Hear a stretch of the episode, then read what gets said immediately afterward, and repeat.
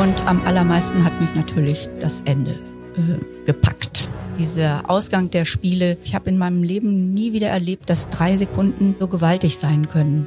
Und das ergab dann dieses Panorama, das ist dann wirklich legendär und bis heute ein Zeichen der Olympischen Spiele 72 ist.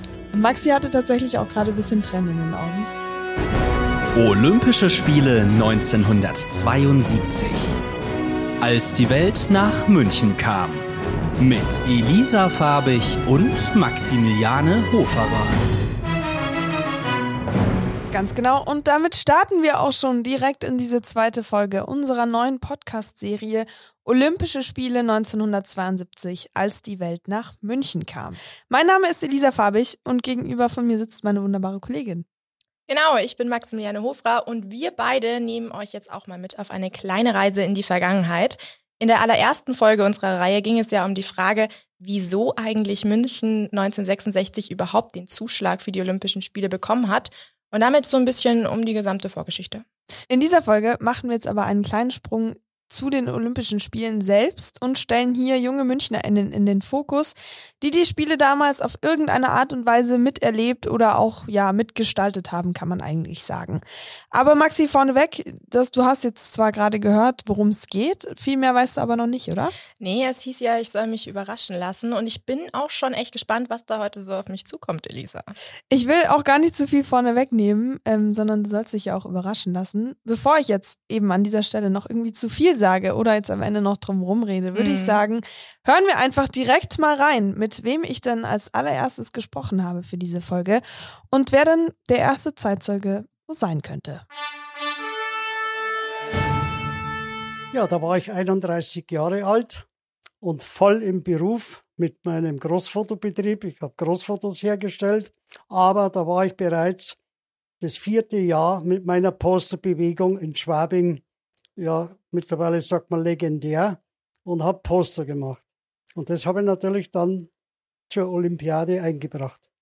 Das war Wolfgang Ruka, wenn jetzt auch in diesem Fall nur in einem kurzen Ausschnitt, sonst wäre es aber auch ein bisschen zu einfach. bisschen was hat er aber ja trotzdem erzählt, deshalb die Frage an ich, die obligatorische Frage, Maxi. Was glaubst du, hat er bei Olympia gemacht? Großfotobetrieb, Posterbewegung. Du, ich würde mal sagen, irgendwas mit Bildern, Postern liegt nahe, oder? Mensch, wie kommst du denn jetzt da drauf? Ja, nee, Schmarrn. Tatsächlich bist du gar nicht so schlecht. Ich würde aber auch an dieser Stelle sagen, dass wir das einfach mal Wolfgang Rucker selber erzählen lassen. Ja, meine Aufgabe, die habe ich mir sogar, die habe ich mir selber gestellt. Olympiafotograf. Aber nicht nur zu fotografieren, sondern aufgrund meiner Poster-Eigenschaft jeden Tag einen Olympiasieger als Poster zu bringen. Und das war meine Olymp mein, mein Olympiarekord. Denn sowas gab es noch nie, dass am nächsten Tag äh, Poster von einem Olympiasieger bereits an den Kiosken im Olympiagelände oder auch in München oder auch in ganz Deutschland erhältlich war. Und das war meine Olympiade. Ich finde ja, wenn man das so anhört, irgendwie, dass es so eine richtig coole Story ist und man da auch merkt, er hat so richtig dieses Grinsen im Gesicht beim Erzählen, weil es eben so eine unglaublich einzigartige Story war und eben sein persönliches Olympia in gewisser Weise. Und ja, man merkt einfach diesen Stolz, den er immer noch hat über diese Erfahrung damals. Ja, absolut. Einfach sein eigener Olympiarekord. Ich gehe da voll mit. Es ist auch einfach eine ganz andere Art, die Olympischen Spiele damals zu erleben, aber halt auch brutal stressig, oder? Ja. 17 Tage lang. Ich meine, so lange haben die Spiele ja gedauert. Jeden Tag einfach ein Poster zu veröffentlichen, jeden Tag das Foto zu schießen, das die Emotionen transportiert, die Menschen begeistert, sie so richtig mitnimmt. Das heißt eigentlich purer Stress für mich. Du bist dauernd einfach nur unter Strom. Ja, voll. Es geht mir total ähnlich, wenn man da mal so drüber nachdenkt, was es dann wirklich bedeutet, 17 Tage auch ja irgendwie immer auf Zack da zu sein. Du musst ja funktionieren, ja. weil du ja auch irgendwie deinen Job gut machen willst. Wolfgang Ruka beschreibt seinen Tagesablauf zwischen dem 26. August und dem 11. September 1972 ungefähr so. Ja, erst einmal tagsüber habe ich mir auch bestimmte Wettbewerbe rausgesucht. Das ging in der Früh schon los, für mich Ausschau zu halten, was könnte wieder das Olympiaposter werden. Das heißt, da wo Olympiasieger kreiert wurden, da musste ich auf jeden Fall vor Ort sein, um da Aufnahmen zu machen. um zu sehen, was kann ich am nächsten Tag als Olympiaposter präsentieren. Gestartet habe ich natürlich mit dem absoluten Highlight von der Eröffnungsfeier der Olympischen Spiele als Panorama. Und das hat natürlich fotografisch mir was besonders bedeutet, denn Panoramakameras und so, wie man es heutzutage hat, gab es da noch nicht. Das habe ich mit einer Linhof Press, das ist eine Mittelformatkamera, um größtmögliche Qualität zu machen, in zwei Aufnahmen ganz schnell äh, zu machen und das ergab dann dieses Panorama, das dann wirklich legendär und ja, bis heute äh, ein Zeichen der Olympischen Spiele 72 ist. Gerade eben dieses Panoramafoto, was er da jetzt gerade auch selber angesprochen hat, ist eben wirklich weltberühmt geworden. Wurde auf Millionen Postkarten gedruckt, in Kalender, in irgendwelche Souvenirs, auch die Jahre danach noch. Ich kannte das Foto tatsächlich auch, bevor ich den Fotografen selber dann überhaupt quasi ausfindig gemacht habe, weil es eben einfach für die Zeit damals steht wie nichts anderes. Zurück aber trotzdem zu seiner Arbeit. Nach dem ganzen Stress tagsüber, den er ja gerade so ungefähr geschildert hat, wo man schon so ein bisschen Eindruck von bekommen hat, war aber die Arbeit dann noch nicht mal ansatzweise getan, zumindest jetzt aus meiner Nicht-Fotografinnen-Sicht. Im Gegenteil, es ging eigentlich erst so richtig los für ihn. Es ging nämlich dann vom Olympiagelände direkt in seine Dunkelkammer, um die Bilder dann zu entwickeln, also abends dann nach den Wettkämpfen. Die gingen dann noch in der Nacht an die Druckerei, wo die Poster dann gedruckt wurden. Dort konnte er sie dann um zwei Uhr morgens abholen. Von dort ist er dann durch die ganze Stadt gefahren, hat diese Poster an Kiosken verteilt. Eventuell dann auch mal zwei Stunden geschlafen und dann stand er am nächsten Morgen um neun, um zehn wieder im Olympiapark und das Ganze ging dann wieder von vorne los. Klingt einem, und was sagst du? Würdest, Ja. würdest du auch machen, oder? Es ist ein ziemlicher Stress, den er sich da tagtäglich gemacht hat. Aber was muss das auch einfach für ein Wahnsinnsgefühl gewesen sein, die Olympischen Spiele so intensiv, so nah erlebt zu haben? Ja, voll. Ich, ich glaube eben, es ist einzigartig. Das haben wir jetzt ja auch schon, schon öfter Ja. gesagt. Und ich muss auch sagen, als ich mit ihm auch das Interview geführt habe, aber auch jetzt, wenn ich das nochmal so höre, es erzeugt halt direkt so Bilder im Kopf. Also man kann sich das richtig vorstellen, wie er da eben so durch die Stadt heizt auf seinem Mofa und keine Ja. Ahnung. Und ich würde dann in solchen Momenten auch immer gerne irgendwie so eine Zeitreise machen, weil ich mir denke, hey, das sind so coole Geschichten. Das muss man irgendwie auch einfach selber erlebt haben. Und da bin ich auch so traurig, weil so viele Leute irgendwie so von diesen Olympischen Spielen erzählen, dass wir da halt leider einfach noch nicht mal ansatzweise da waren. Aber auch Ja. wenn wir jetzt natürlich, wir sprechen zurück, wir haben es nicht miterlebt, wenn wir eigentlich irgendwie alles besonders finden, was die Leute damals so erlebt haben, würde Wolfgang Rucker über seine Zeit bei den Olympischen Spielen tatsächlich einen Moment ganz besonders hervorheben. Die Eröffnungsfeier als solches, das ist am, am tiefsten in Erinnerung, wenn man dieses volle Olympiastadion, 70.000 und dann, äh, weiß gar nicht mehr wie viel, aber 9.000 Teilnehmer im äh, Stadion Oval, wie die alle drin waren und dann die Kinderreihe um noch, dieses farbige Bild und dann die Stimmungen die, und die Musik, äh, das ist für mich heute wie vor 50 Jahren noch so lebendig wie vor kurzem die Championship im, äh, Chip im Olympiastadion war. Volles Stadion, die Stimmung, da kam bei mir sofort wieder äh, der erste Tag der Olympiade hoch. Jetzt hat er gerade schon das Stichwort geliefert. Die European Championships haben ja Mitte August in München stattgefunden, quasi ja so als Highlight im ganzen Jubiläumsjahr. 50 Jahre Olympische Spiele in München. Maxi, wie sieht's aus? Warst du da? Hast du es verpasst? Oh Gott, Hast du Elisa. als Volunteer mitgeholfen? Ich wusste, das kommt jetzt. Es ist, es ist so peinlich. Die Spiele sind ja an mir einmal komplett vorübergegangen. Ich habe es zeitlich einfach, einfach nicht geschafft. Aber hier, du warst doch dabei, oder? Also erstmal muss ich leider sagen, Maxi, schwache Leistung. Ja. Nee, Spaß. Also ich kann es total verstehen. Ich habe die Hausarbeiten halt in der Woche auch einfach, ne? Hab sie dann wieder zwei Tage vorher angefangen zu schreiben. Lassen wir jetzt mal so stehen. Ich war Klassiker. eben tatsächlich einige Male da. Also ich habe das Turnen angeschaut, was unglaublich faszinierend war. Unglaubliche Sportlerinnen.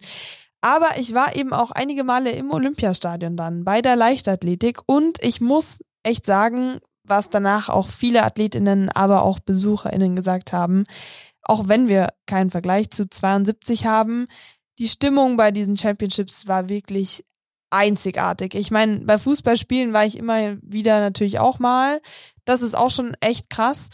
Aber diese 70.000 Leute in diesem vollen Olympiastadion, Einfach die Emotionen, die da transportiert werden. Genau, die Emotionen, die transportiert werden, die deutschen Athletinnen kommen rein, Mhm. das ganze Stadion rastet komplett aus, du hörst gar nichts mehr. Ich habe wirklich so geschrien an einem Tag, dass ich dann danach echt angefangen zu, hab zu heulen, so als dann die Goldmedaille kam, weil ich einfach nicht mehr wusste, so was ich mit meinen Emotionen Ergriffe. machen soll. Also kann ich mir auch so eben total vorstellen, was Wolfgang Rucker meint, wenn er eben von damals irgendwie spricht. Damals war Olympia ist ja doch noch mal ein bisschen größer als so eine Europameisterschaft. Ja. Ich habe aber generell gerade schon dieses aktuelle Jubiläumsjahr 2022 angesprochen, 50 Jahre Olympia. Wenn wir jetzt ganz allgemein über die Olympischen Spiele sprechen oder wenn du jetzt auch daran denkst, was kommt dir so irgendwie als erstes in den Kopf? Hm, das das wäre ja dann das Attentat von, vom 5. September. Also ich glaube, das geht, glaube ich, einfach allen so, dass diese Geiselnahme im Olympischen Dorf, die Bilder, die damals auch durch die Medien gingen, dann die Nachricht, dass einfach alle elf israelischen Geiseln und ja auch ein Polizist ermordet wurden, das ist einfach die Sache, die uns als erstes in den Kopf kommt, wenn wir so an Olympia 72 denken. Und das ist ja eigentlich, obwohl das ja die heiteren Spiele sein sollten. Es sollten ja die heiteren Spiele sein und es sollte so auch in die Geschichte eingehen. Also, ja. Ja, es geht mir da echt genauso wie dir und das finde ich eigentlich auch krass, obwohl wir das ja gar nicht damals live mitbekommen haben. Also ob jetzt in München oder vorm Fernseher. Anders ist das aber tatsächlich bei unserem Olympia-Fotografen, der auch dazu tatsächlich eine sehr persönliche Geschichte hat. Das war am 5. September natürlich äh, unvorstellbar. Man hat sich so etwas in München bei so heiteren Spielen ja überhaupt nicht weder vorstellen können noch erahnen können, dass sowas in München passieren kann. Ich selbst war in der Nacht mit meinem Moped unterwegs im Gelände. Äh, wenn ich nachts um zwei Uhr in der Druckerei Biering meine gedruckten Poster abgeholt habe, habe ich die immer schon eine bestimmte Stückzahl für die Kioske zusammengerollt und habe die ausgefahren nachts. Und da war ich dann unterwegs. Ich war unweit von der, von dem, von der Stelle äh, entfernt und bin auf einmal zu Boden gerissen worden. Ich wusste gar nicht, wie mir geschieht und wieso und warum. Aber ich habe auch keine Antwort bekommen. Das waren irgendwelche Security-Leute und ich musste am Boden liegen bleiben, ohne Information, was passiert ist. Die Nacht über dann oder mehrere Ja, das Stunden. war in der Früh morgens. Und in der Firma bin ich natürlich um 8 Uhr nicht erschienen, wo ich sonst immer in der Firma war. Und da war Aufregung, weil die haben im Radio und, äh, erfahren, was passiert ist. Und die wussten, dass ich im Gelände war. Jetzt war natürlich Aufregung. Und um 9 Uhr sowas durfte ich dann meinen Liegeplatz äh, sozusagen verlassen, sofort in die Firma. Und da habe ich überhaupt erst erfahren, was passiert ist. Können Sie sich noch erinnern, wie Sie sich da gefühlt haben, gerade in dem, dass Sie überhaupt erstmal gar nicht wussten, was passiert ist und Sie da mitten im Olympiapark waren? ich war einfach sprachlos, ich war kaputt. Das, ich kann nicht schildern, wie mir da zumute war.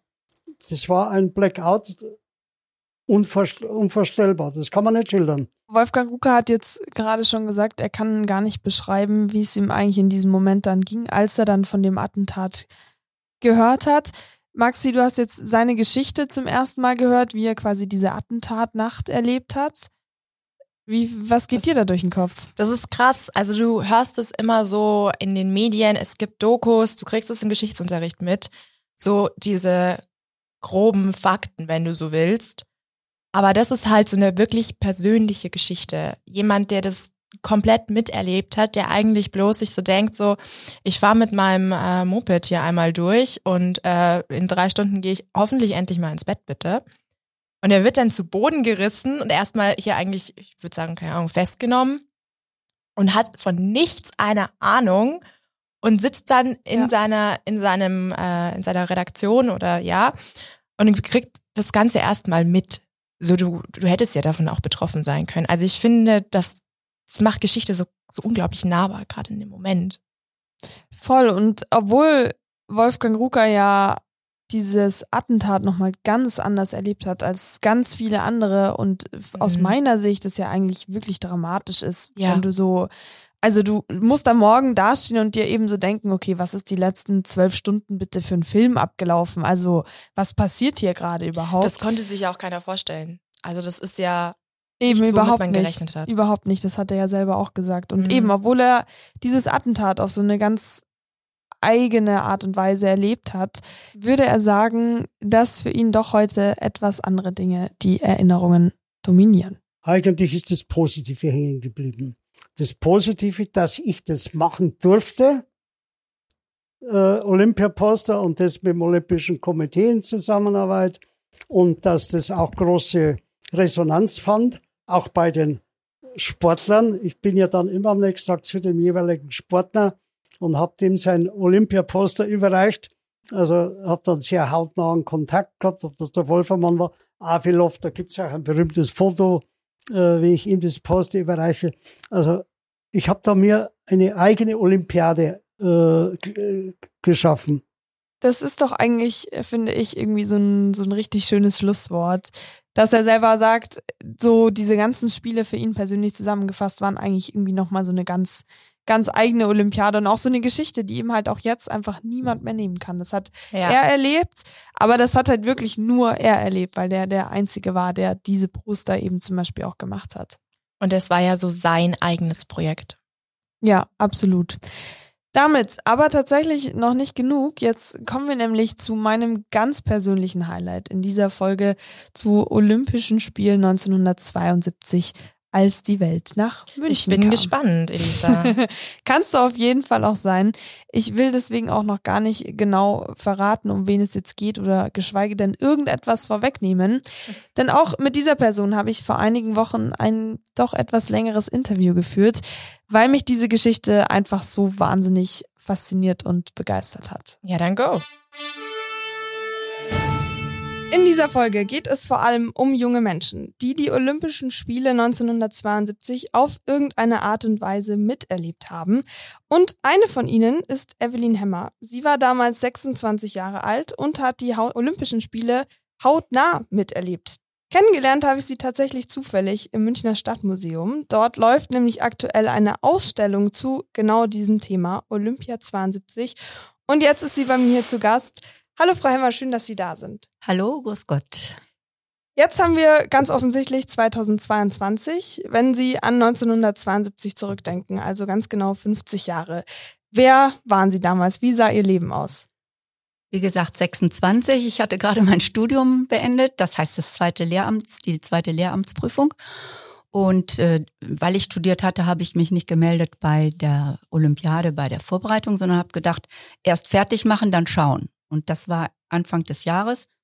Dann habe ich mich bei meiner Ausbilderin gemeldet aus äh, von der ZHS Grünwald Sportausbildung und habe gefragt, ob nicht irgendwo noch eine Nische, ein Platz ist, weil ich ein bisschen spät bin und äh, ob ich noch mitarbeiten könnte, weil wenn man jung ist und die Olympiade findet im eigenen Land statt, dann mag man natürlich da auch mitmachen.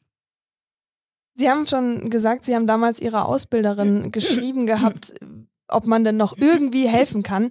Was sind Sie denn? Wo sind Sie denn dann am Ende gelandet? Ja, das war so. Ich habe gesagt, äh, ich würde gerne mitmachen. Die ein Einsatzstelle ist mir eigentlich egal. Und dann hat sie gesagt, ja, komm mal rüber, Frau Dr. Schwabe und ich, wir machen ein Interview. Und zu dem Zeitpunkt, sie wusste das schon, ich nicht, war die Chefhostess der Basketballhalle schwanger geworden und äh, fiel dann aus. Und äh, ich bin praktisch nachgerückt, wenn Sie so wollen. Was war das denn dann für ein Gefühl, auf einmal ja quasi Chefhostess zu sein und dann doch bei diesem Mega-Event zu diesem Zeitpunkt mittendrin zu sein? Ach, wissen Sie, mir geht's da so wie Ihnen. Wenn man 26 ist, dann ist eigentlich alles offen. Dann macht man alles, wozu man Lust hat und äh, was einen interessiert und was auf einen zukommt. Und das kam einfach auf mich zu. Am 26. August sind damals die Spiele dann losgegangen. Sie haben mir vorhin schon erzählt, dass die Ausbildung Anfang Juli schon losging und Sie ja dann als Chefhostess quasi nochmal mehrere Hostessen unter sich hatten. Wie sah denn, als das Ganze dann losging, die Olympischen Spiele, wieder sah denn so ein klassischer, in Anführungsstrichen, Arbeitstag aus? Also 1500 Hostessen waren es, 500 Chefhostessen, äh, 15 Checkhostessen, das waren die, die zuerst eingezogen wurden, wir danach. Und wir hatten diese Ausbildung vier Wochen und dann bekam jeder seinen, Aus, seinen Einsatzort und so eine Gruppe von 10, 15 Hostessen zugeordnet. Und wir fingen dann morgens in der Früh an. Ich denke mal wie jeder Arbeitstag. Ich bin bestimmt, ich weiß es nicht mehr so genau, aber sicher von acht bis sagen wir mal abends um sieben, sechs, sieben, bis man zu Hause war. In Freimann. Und Sie waren dann den ganzen Tag an Ihrem Einsatzort vermutlich unterwegs, oder? Bei der Ausbildung natürlich nicht. Da haben wir ähm, querfeldein in München unsere Ausbildung durch äh, Spaziergänge im äh, Stadtinnenbereich, ähm, Besuch der Sportstätten, ähm, äh, auch äh, Theorie. Wir haben ja ein großes theoretisches Werk bekommen, wo wir lernen mussten und äh, zwar alle Sportarten kennen, äh, die Maße der äh, Spiele, äh, der verschiedenen Spiele, Handball, Basketball und so weiter. Die Spielregeln mussten wir lernen. Also es war schon sehr umfassend, was mir natürlich als Sportstudentin, ehemalige, äh, schon ein bisschen leichter fiel, weil ich davon Ahnung hatte schon. Sie waren zwar Sportstudentin natürlich und hatten von dem Sportlichen ein bisschen Ahnung, aber mit dem Hostess-Dasein hatten Sie ja davor eigentlich keinerlei Berührungspunkte. Wie war das denn, also wenn man auf einmal auch zehn Leute quasi unter sich hatte, was genau mussten Sie da managen, was hatten Sie zu verantworten? Also jeder von uns hat seinen Einsatzort organisiert, äh, hostessentechnisch. Da war noch natürlich ein technischer Leiter, der hat das ganze Technische gemacht, aber ähm, die Organisation äh, für Platzanweisung, für Einweisung von äh, VIP, äh, VIP-Besuchen und ähm, Platzierungen und äh, Ordnung im Saal und äh, ja, eigentlich so ein bisschen Gastgeber, wenn Sie so wollen. So viel erstmal zu Evelyn Hemmer. Maxi, auch dieses Interview hast du gerade zum allerersten Mal gehört. Verstehst du, warum ich irgendwie so fasziniert bin und warum ich diese coole Geschichte, warum ich diese Geschichte so cool finde, so rum? Oder wie geht's dir? Ja, von der Lehramtsstudentin direkt in die Olympiade, oder? So nämlich. Also es ist schon krass, äh, dass die das dann einfach äh, so gemacht hat.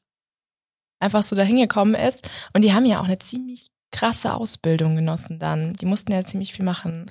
Ja, voll. Sie hat mir eben auch nochmal so ein, so ein Heft gezeigt, wo alle Sportarten aufgelistet waren, die damals bei den Olympischen Spielen waren.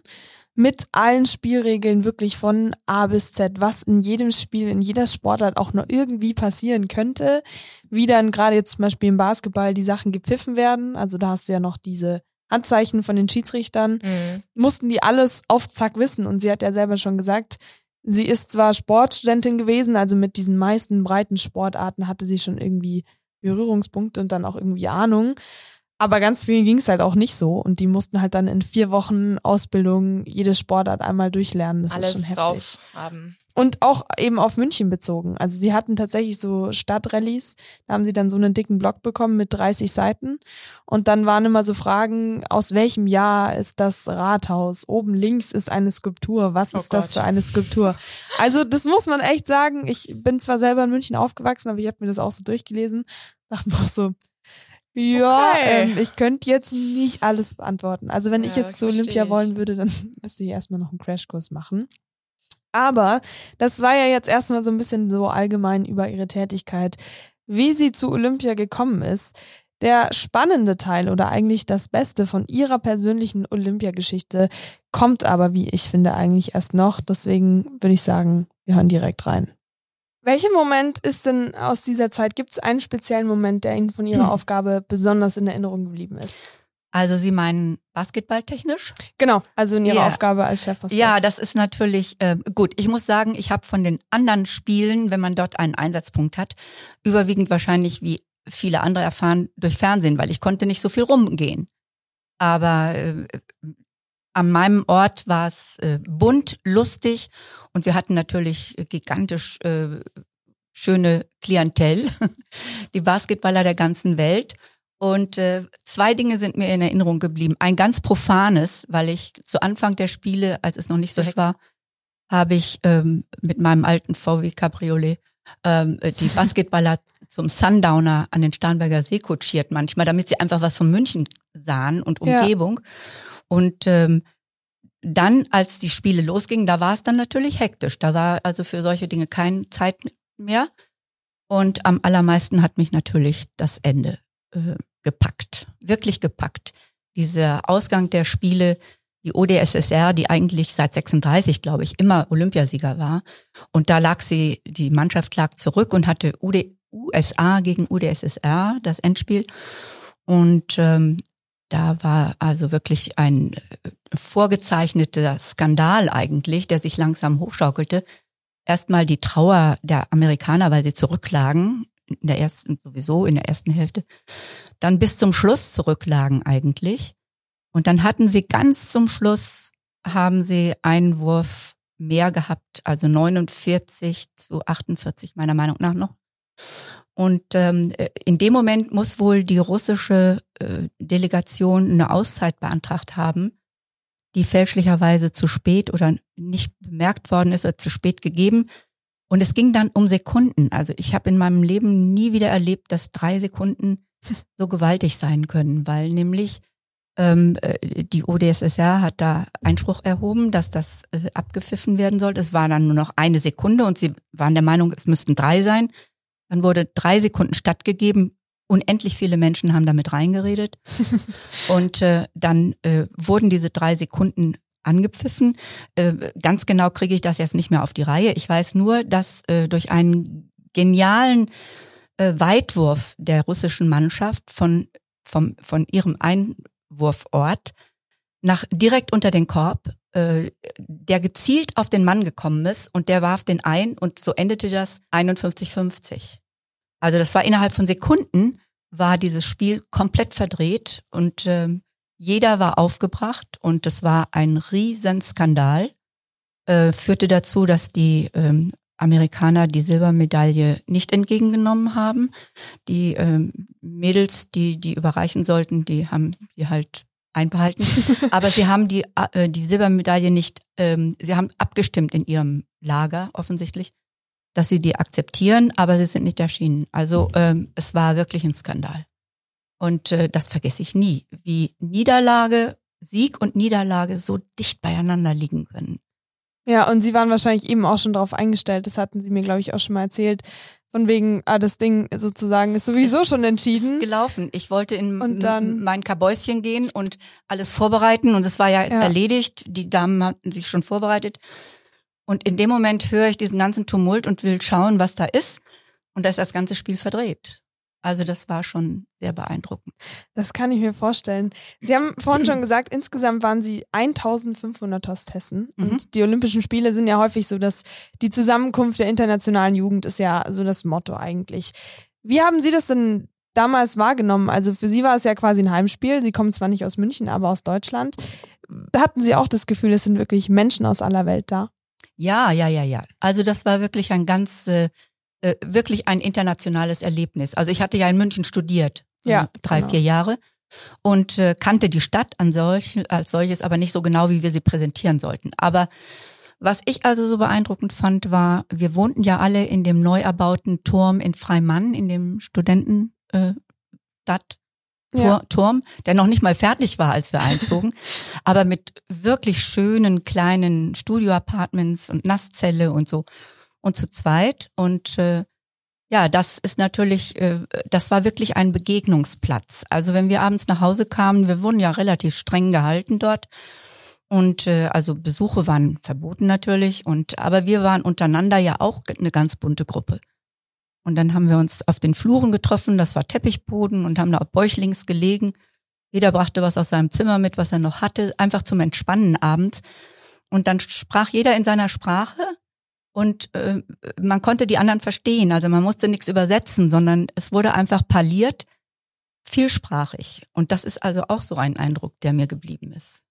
Das stelle ich mir als wahnsinnig einmalige Erfahrung Ja. irgendwie vor, wenn man davor so einfach aus Deutschland kommt und natürlich so viele Menschen Ja. auf einmal noch nie gesehen Ja, hat. d- das macht Lust auf Welt. Absolut, das glaube ich Ihnen sofort.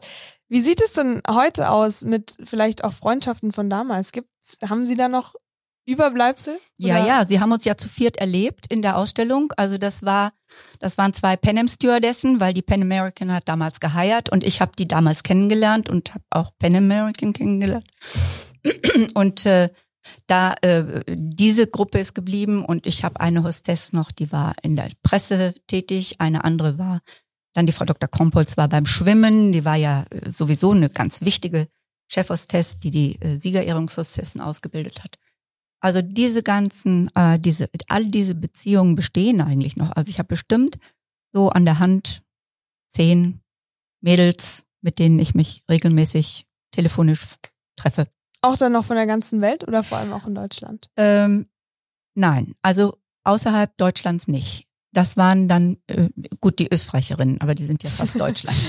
Sprechen zumindest die gleiche ja, Sprache. wir haben ja. die gleiche Sprache und die leben auch hier in München unterdessen. Und ähm, aber einige leben in Berlin und ähm, in Paris kenne ich noch eine. Also das ist das weiteste.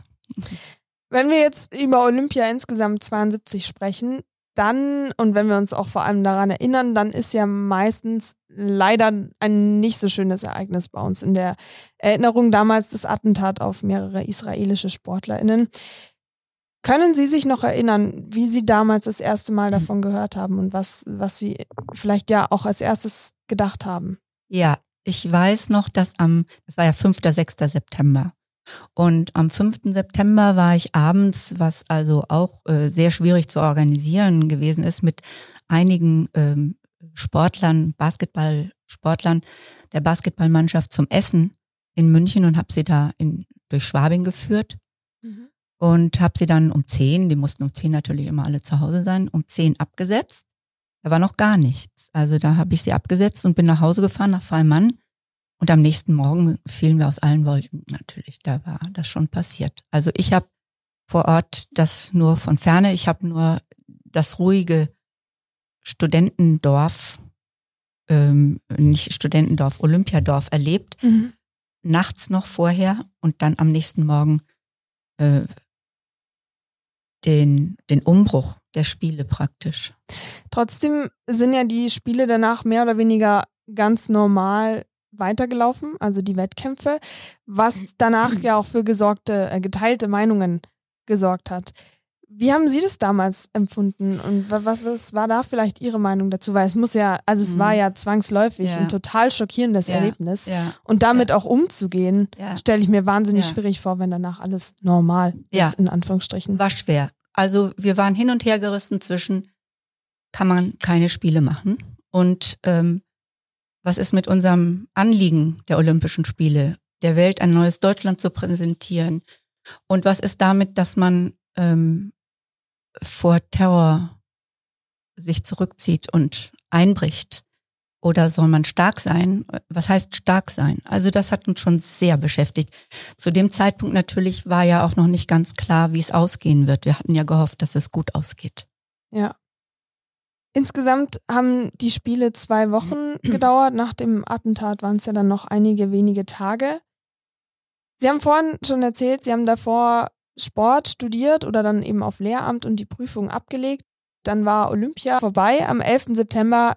Wie ging danach Ihr Alltag weiter? Was hat sich dann verändert? Ja, lustig ist, dass es äh, manchmal so Steinchen zusammenfallen, die das Leben tatsächlich ähm, managen. Und ähm, äh, wir Hostessen wurden ja gelegentlich zu so Werbefotos und Werbeaufnahmen gerufen. Und äh, ich auch. Und ähm, da habe ich eine, meine jetzige Freundin auch noch, ähm, die Gerrit Chikos, kennengelernt. Mit der habe ich Aufnahmen gemacht und äh, die war eine abgestellte, von Pan Am ab, für die Olympiade abgestellte Hostess, weil die Pan American Airways damals äh, von unter den Hostessen geheiert hat, weil das Image ein bisschen ähnlich war wie die amerikanische Pan Am Stewardess. Und ähm, äh, dann hat meine Freundin gesagt, Mensch, komm doch mal zum, Hear zum Hiring, da wird gerade äh, eingestellt und äh, geh doch mal hin. Aber ich dachte, in meinem Alter äh, muss man da nicht hingehen und ich hatte ja auch einen Beruf und wollte Lehramt machen. Und bin trotzdem hingegangen und äh, habe erzählt, dass ich Sport und Sprachen studiert habe und Erste-Hilfe-Kurs und äh, Volles Programm. Äh, ja, und in Lausanne war während des Studiums und, und, und. Und ähm, das Ganze war auf Englisch und habe mir natürlich auf dem Weg dahin genau überlegt, was ich gefragt werde. Ich hatte ja Französisch studiert, aber Englisch, wenn man im neusprachlichen Gymnasium war, hat man ja auch ein bisschen Englisch und habe das dann relativ locker geführt, glaube ich. Jedenfalls äh, am Ende dieser Sitzung ähm, war ich eigentlich eingestellt.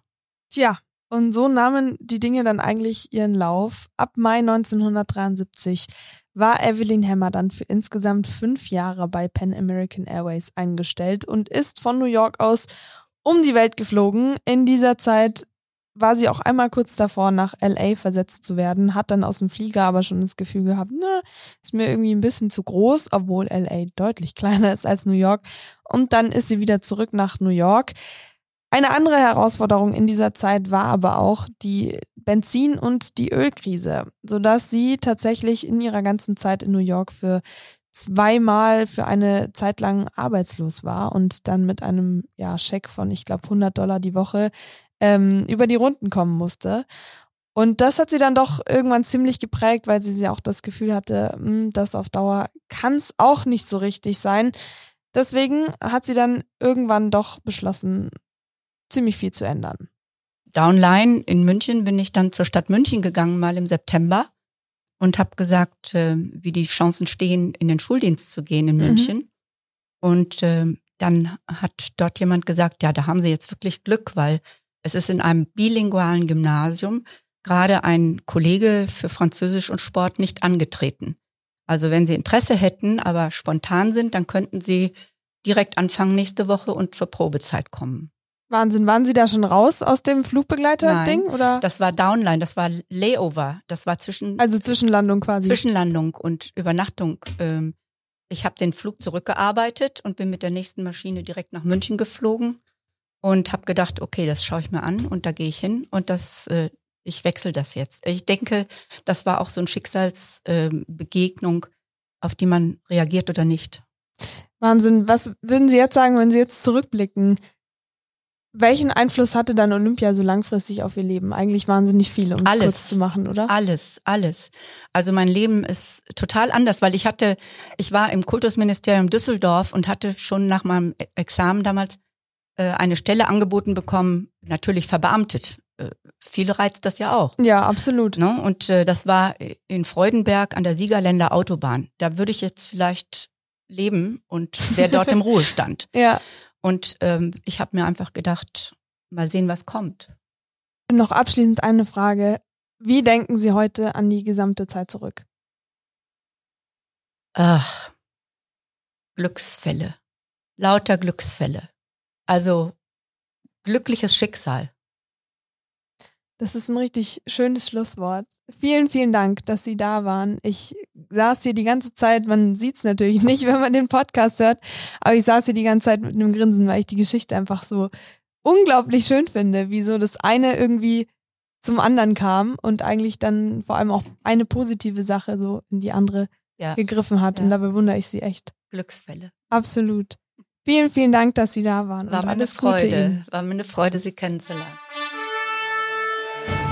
Das Interview ist jetzt schon einige Wochen her, aber ich muss auch sagen, jetzt haben wir es gerade nochmal angehört. Maxi, du zum ersten Mal, ich nicht ganz zum ersten Mal.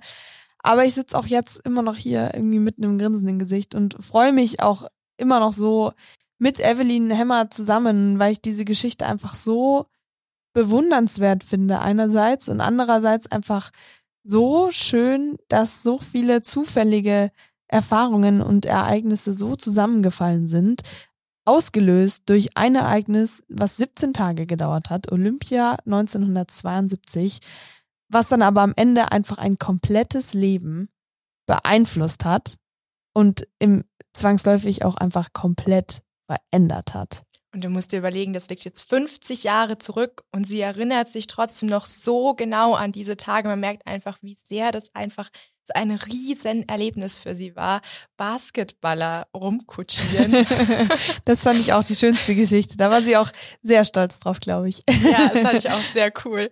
Menschen aus den verschiedensten Ländern kennenlernen, mit, ihren, mit ihnen arbeiten, auch Freunde fürs Leben dazu finden und bei so geschichtsträchtigen Spielen dabei zu sein, einfach auch so nah. Und ich finde aber, du merkst da eigentlich auch so auf der anderen Seite, welche Stimmung dann bei einzelnen Personen aber gerade aufkam durch das Attentat, ja. wie sich das dann auch wirklich auf jemanden ausgewirkt hat. Und du hast richtig gehört, dass, dass sie das heute immer noch berührt hat. Und du siehst aber an ihr auch einfach so ein richtig gutes Beispiel, wie halt, wie du auch sagst, so diese Olympischen Spiele, so einfach bloß so Spiele 17 Tage lang, so viel verändern können. Ich meine, von New York um die Welt und dann wieder nach München. Ja, absolut. Und ich habe tatsächlich dann äh, sowohl sie als auch Wolfgang Ruka dann nochmal gefragt, weil die European Championships hatten wir jetzt hier schon mal angesprochen. Mhm. Und danach kam ja relativ schnell die Diskussion auf, okay, diese Spiele sind so gut gelaufen, erstens so viele Medaillen, aber auch die Leute haben es so gut angenommen. Was die beiden denn davon halten, ob man die Olympischen Spiele nochmal nach München holen sollte. Und sie haben tatsächlich eigentlich beide aus der Pistole geschossen geantwortet. Ja, unbedingt. Aber einige Sachen müssen sich eben auch ändern. Ja. Aber diesmal wäre ich auch dabei. Ich würde mir Zeit nehmen für. Ja, das hoffe ich doch. Nee, wie gesagt, ich finde, man hat das an beiden gemerkt. Also sowohl Mhm. an Wolfgang Rucker als jetzt eben auch an Evelyn Hemmer, was das für diese beiden Personen einfach bedeutet hat. Die waren damals Mitte 20, Anfang 30 und eben, wie du es gerade auch so schön zusammengefasst hast, die können sich jetzt noch, 50 Jahre später, an so Einzelmomente irgendwie erinnern, weil die sich so ins Gedächtnis eingebrannt haben, weil das damals auch so eine neue Erfahrung war und eben, das ist halt so once in a lifetime. Das erlebst du einmal Und dann nie wieder. und dann nie wieder. Und ja, ich freue mich da auch für die beiden irgendwie total, auch wenn ich irgendwie auch so ein bisschen neidisch bin, weil ich mir, wie gesagt, gerne, weil ich das gerne auch irgendwie erleben würde und damals auch gerne erlebt hätte. Dieses München-Deutschland zeigt sich von einer ganz neuen Seite. Die heiteren Spiele kommen nach München, es ist ein Fest der Jugend, alles ist bunt, überall ist irgendwie gute Stimmung und keine Ahnung. Natürlich dann mit diesem Attentat, was auf gar keinen Fall hätte passieren dürfen und hätte passieren müssen. Ja. Aber trotzdem, dass sie auch so jetzt noch beide sagen können, eben es war alles in allem eine einzigartige Erfahrung und vor allem auch positiv. Ja. Das war's dann auch tatsächlich schon mit dieser zweiten Folge von unserem M945 Olympia Podcast. Ich hoffe, ihr hattet beim Hören gerade genauso viel Spaß wie wir beide. Maxi hatte tatsächlich auch gerade ein bisschen Tränen in den Augen. Ja, schon. Muss ich an dieser Stelle leider verraten. Alle möglichen anderen Infos zu den Protagonistinnen, die wir jetzt vorgestellt haben, dem Fotografen Wolfgang Rucker und eben der ehemaligen Hostess Evelyn Hemmer und auch Bilder von den beiden haben wir auch nochmal auf unserer Website zusammengestellt. Den Link dazu findet ihr unten in der Podcast-Beschreibung. Und falls ihr noch mehr über die Olympischen Spiele damals hören wollt, verpasst auf keinen Fall die nächsten Folgen. Da geht es nämlich unter anderem um die U-Bahn und noch viele andere nachhaltige Neuerungen, die Olympia damals so für München mit sich brachte. Und damit verabschieden wir uns, hoffen natürlich, dass ihr auch noch bei den nächsten Folgen von diesem Podcast mit dran bleibt, wünschen euch alles Gute. Schön, dass ihr zugehört habt und damit tschüss und vielleicht Tschüss. bis zum nächsten Mal. Olympische Spiele 1972 ist eine M945 Produktion. Ein Angebot der Media School Bayern.